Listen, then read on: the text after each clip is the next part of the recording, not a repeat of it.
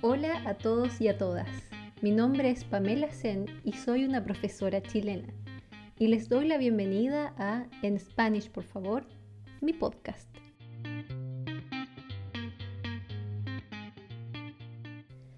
Esta no es una clase de español. Este es un rincón dedicado a compartir ideas y andanzas en mi lengua materna, el español. Aquí podrás escucharme hablar sobre Chile, mis viajes y experiencias y algunas curiosidades del español. Lo que significa para mí ser profe también. Y bueno, lo que vayamos descubriendo en el camino.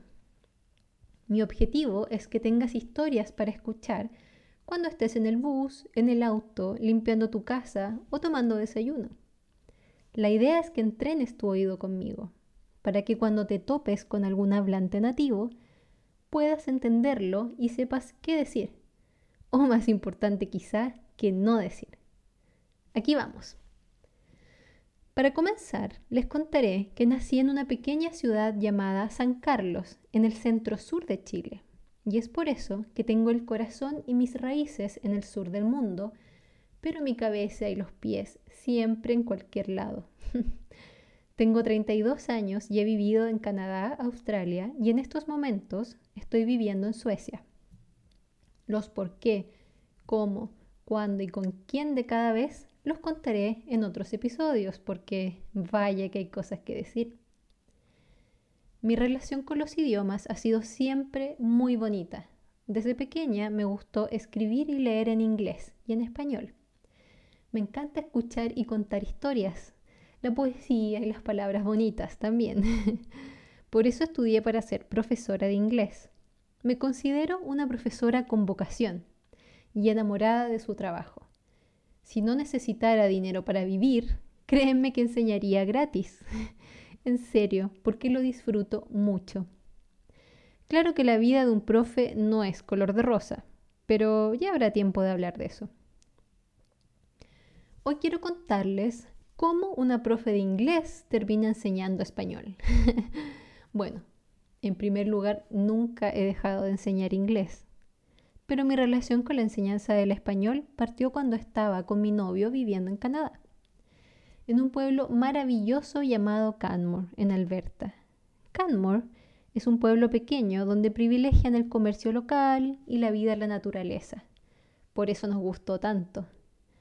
Un día visitamos la biblioteca municipal y nos dimos cuenta que ofrecían talleres gratuitos y pensamos que genial sería poder aportar con algo también.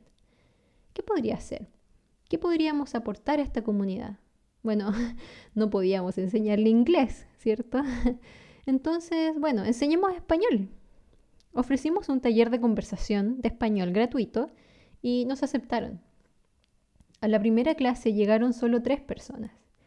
En la segunda ya no había espacio en la sala para más. Claro, todo esto fue en 2014, cuando era posible todavía estar con tanta gente sin pensar en el coronavirus. Ahí hicimos grandes amistades, conocimos gente espectacular que compartía con nosotros ese deseo de aprender del resto, de oír historias y de viajar. Incluso un par quiso tener clases particulares con nosotros.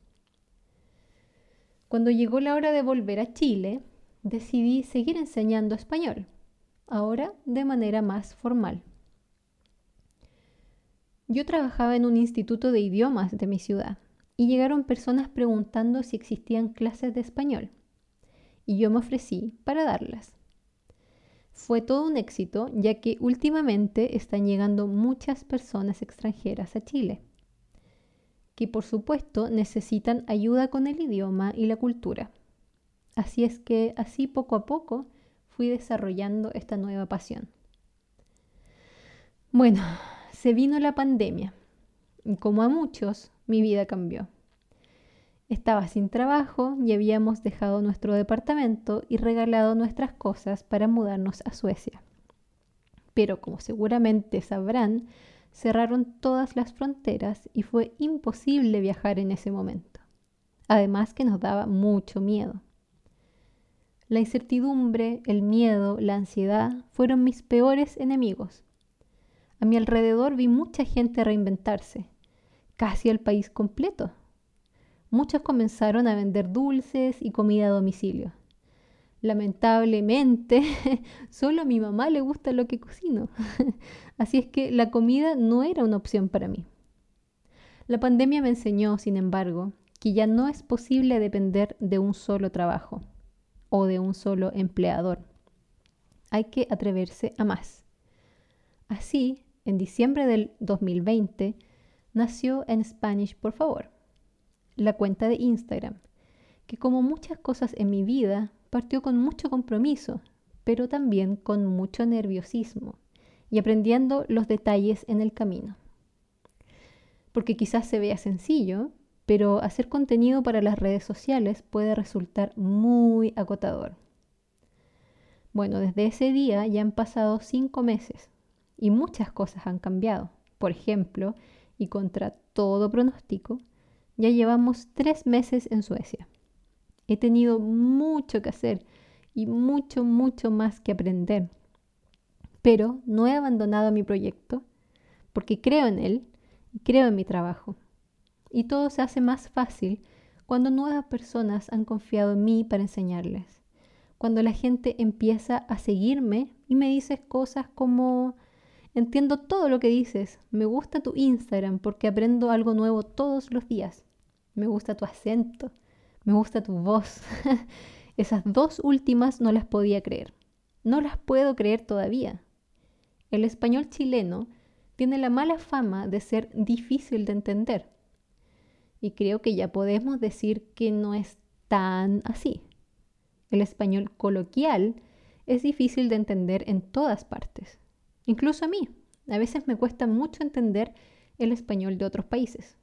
Ay, bueno, mi voz ¿A quién le gusta su voz, cierto? Bueno, al parecer a varias personas les gusta escucharme.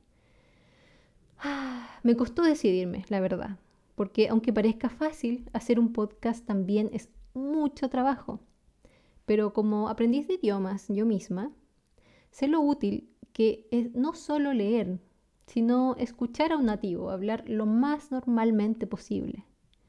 Por lo que sé que es una buena herramienta y quiero dársela a mis alumnos y a quienes no lo sean también. ¿Por qué no? Espero me acompañes en esta nueva aventura y aprendamos mucho, porque mis queridos amigos, les cuento, el Spanish llegó para quedarse. Nos escuchamos pronto. Chao, chao.